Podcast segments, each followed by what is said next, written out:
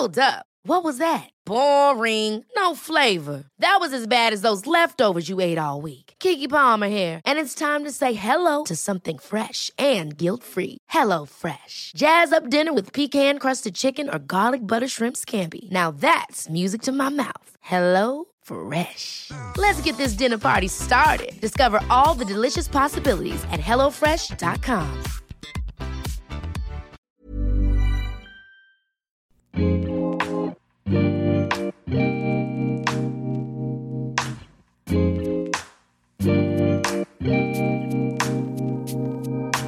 Bonjour à tous, bienvenue sur le comptoir de la psychologie. J'espère que vous allez bien. Moi, ça va très très bien. Je me suis dit que j'allais de nouveau lire un de vos avis sur iTunes que vous m'avez laissé. Ça fait un petit moment que je l'ai pas fait et pour autant à chaque fois je lis tout.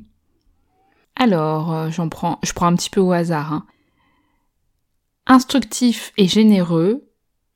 Je ne sais plus comment j'ai découvert vos podcasts sur Spotify, mais j'y suis arrivée et je suis très contente d'avoir trouvé un discours clair, précis et en même temps concis. Donc merci beaucoup Laetitia. J'ai aussi un avis de Doroth, un podcast qui permet à tout à chacun de se trouver, de se retrouver à travers une approche vulgarisée, simple et de grande qualité. La voix est posée, rassurante. Merci beaucoup. Ça me fait très plaisir ces avis, donc n'hésitez pas à continuer à m'en laisser sur Apple Podcasts, sur iTunes. Je les lis tous, donc merci à vous. Donc aujourd'hui on parle de la dépendance.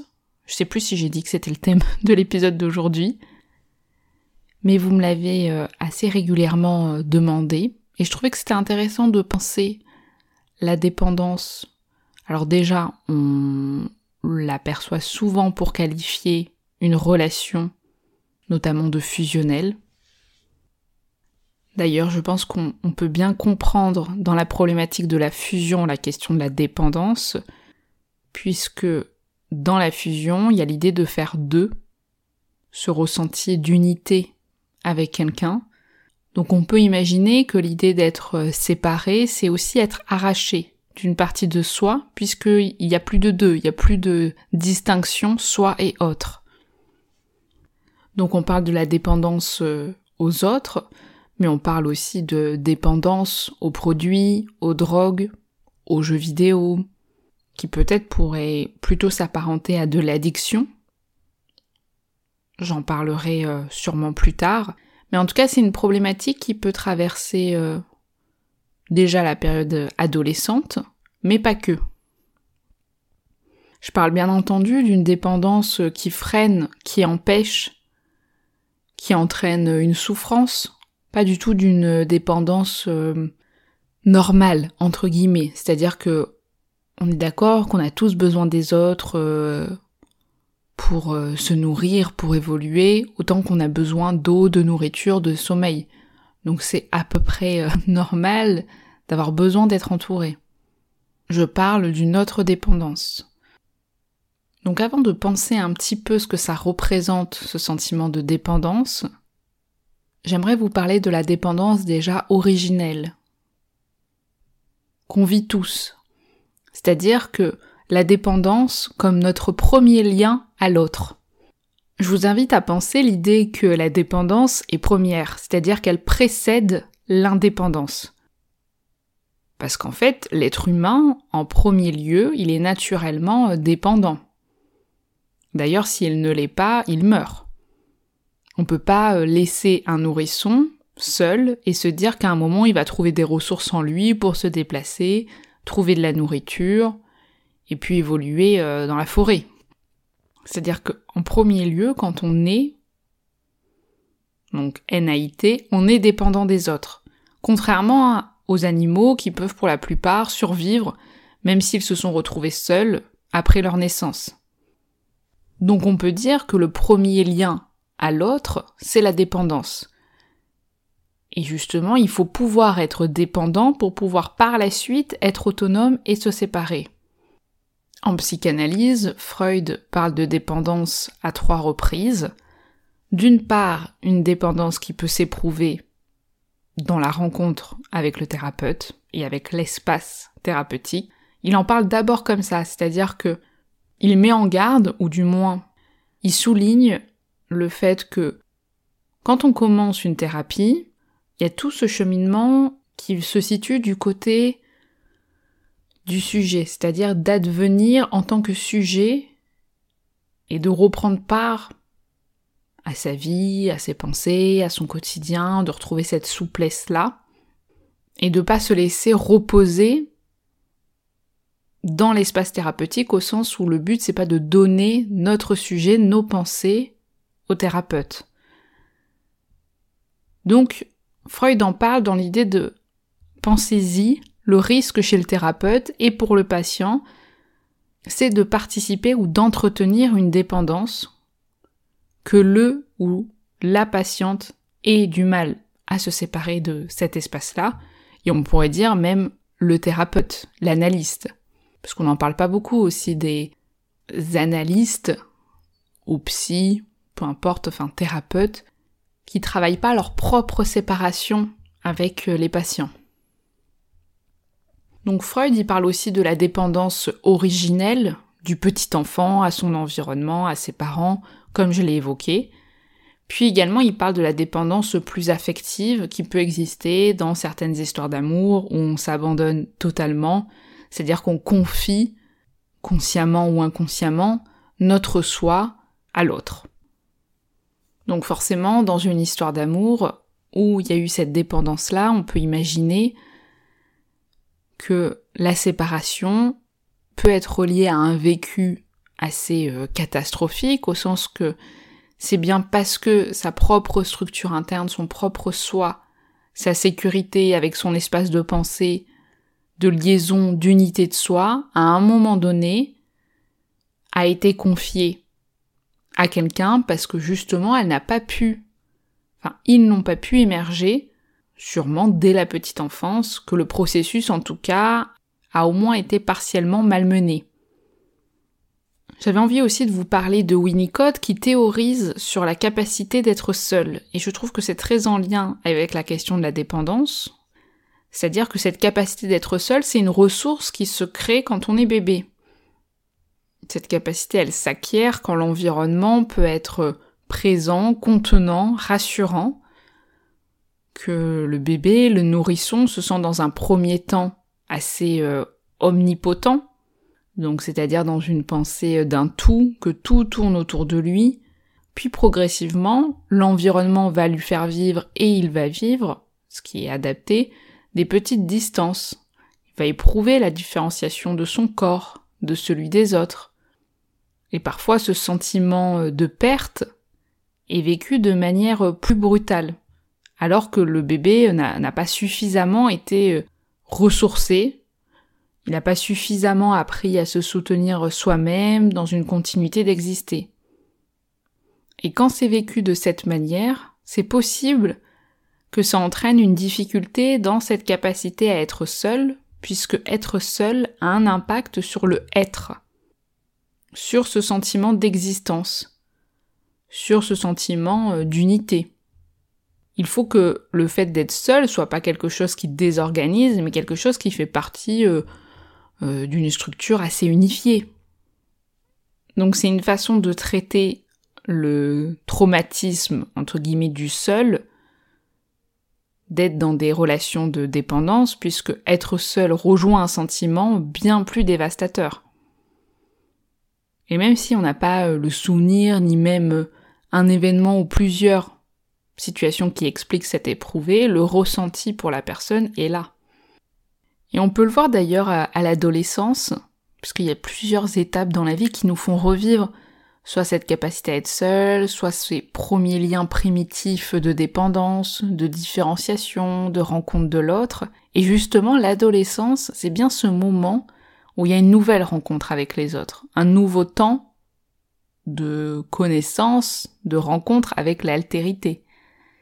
Et c'est dans ces moments-là qu'on peut voir les prémices d'un besoin de l'objet, de l'autre, et en même temps une difficulté à éprouver ce besoin. Vous avez peut-être déjà eu d'ailleurs des expériences, des souvenirs de cette époque, ou peut-être que là vous percevez ça chez certains ados, par exemple vous voyez, ces, ces jeunes qui peuvent consommer euh, pas mal d'alcool pour à certains moments donnés se désinhiber un petit peu plus, pour être plus à l'aise avec les autres, souvent d'ailleurs du sexe opposé.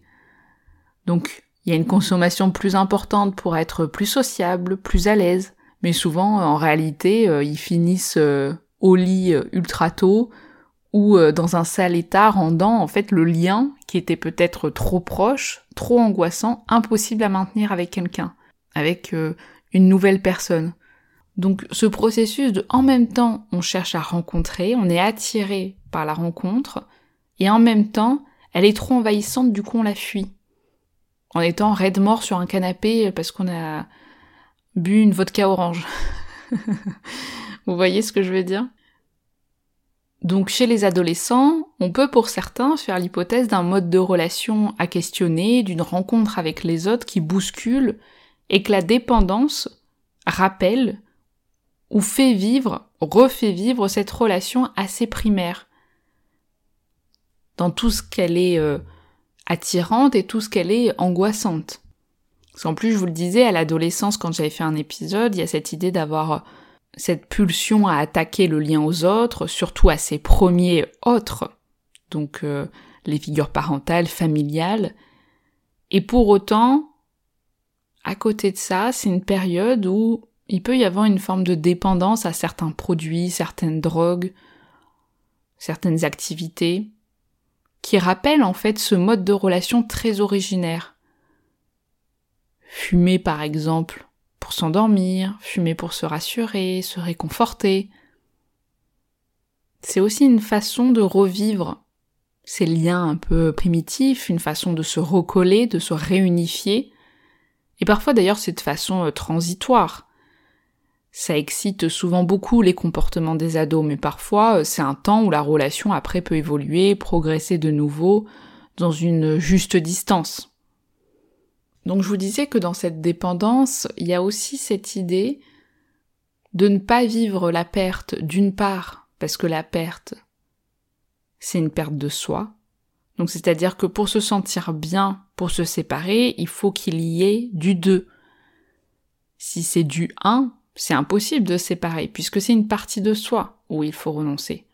Mais il y a aussi cette idée que dans le fait d'adhérer, de coller, c'est aussi une façon de ne pas vivre le manque, le vide, en tout cas une angoisse importante du creux. Parce que justement on pourrait se dire que l'absence on pourrait la ressentir comme quelque chose qu'on peut adapter, qu'on peut manier, jongler. Et ben à ce moment-là, dans la dépendance, c'est aussi cette idée que cette absence elle est perçue comme une disparition, un vide. Donc on remplit, on comble, on ne laisse pas de place euh, à ce manque. Donc on peut percevoir la dépendance comme une façon aussi de ne pas vivre la perte, de la dénier. Elle peut pas exister puisqu'on est collé.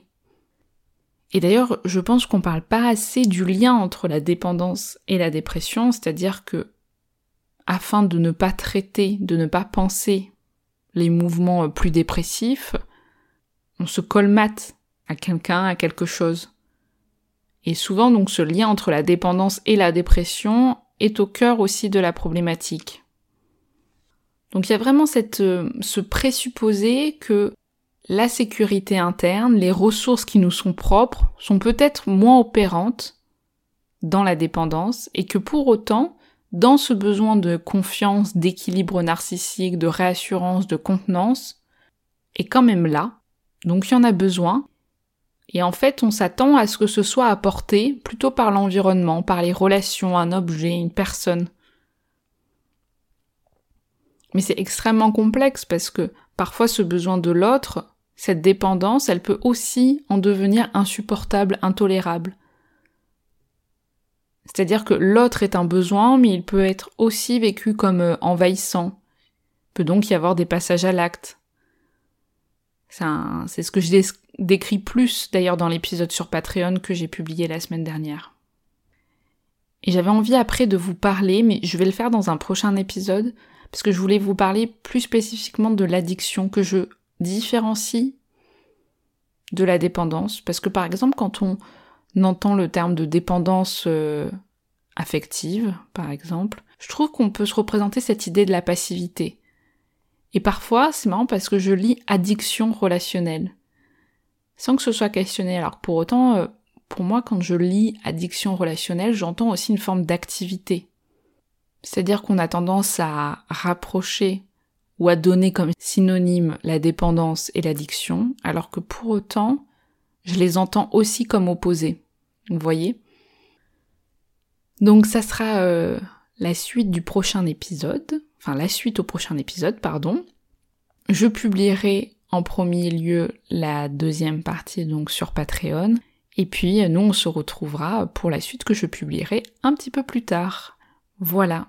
J'espère en tout cas que vous avez apprécié ce premier contenu. Je voulais vous dire que hum, le prochain épisode sera publié un mardi, donc pas celui, je sais pas le mardi dans 15 jours, je sais pas exactement euh, quel mardi, mais je vais essayer de changer de jour parce que pour mon organisation, ça serait plus simple de publier le mardi, donc j'espère que ça vous conviendra euh, toujours. Également, avant de finir, je voulais juste vous parler d'une petite recherche que hum, une étudiante m'a demandé de partager. C'est une étudiante qui a décidé de, de faire une recherche sur euh, la santé mentale des doctorants. Donc c'est uniquement si vous êtes doctorant que vous pourriez participer à cette recherche dans le but justement de déstigmatiser certains problèmes que peuvent occasionner ces études-là et laisser un petit peu plus la place à certains doctorants. Je vais vous mettre justement dans les notes du podcast un petit peu plus de détails. Comme ça, je pense que je reprendrai ce que Amélie, donc l'étudiante, m'a envoyé de vous partager. Et si vous avez envie d'y participer, je vous mettrai aussi euh, l'adresse mail.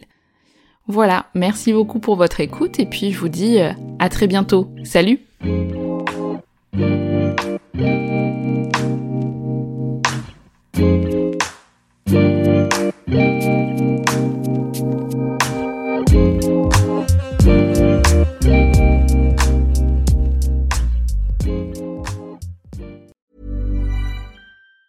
Planning for your next trip? Elevate your travel style with Quince. Quince has all the jet setting essentials you'll want for your next getaway, like European linen, premium luggage options, buttery soft Italian leather bags, and so much more. And it's all priced at 50 to 80% less than similar brands. Plus, Quince only works with factories that use safe and ethical manufacturing practices. Pack your bags with high-quality essentials you'll be wearing for vacations to come with Quince. Go to quince.com slash trip for free shipping and 365-day returns. Ever catch yourself eating the same flavorless dinner three days in a row? Dreaming of something better? Well, HelloFresh is your guilt-free dream come true, baby. It's me, Kiki Palmer. Let's wake up those taste buds with hot, juicy pecan-crusted chicken or garlic butter shrimp scampi. Mm. Hello Fresh. Stop dreaming of all the delicious possibilities and dig in at HelloFresh.com. Let's get this dinner party started.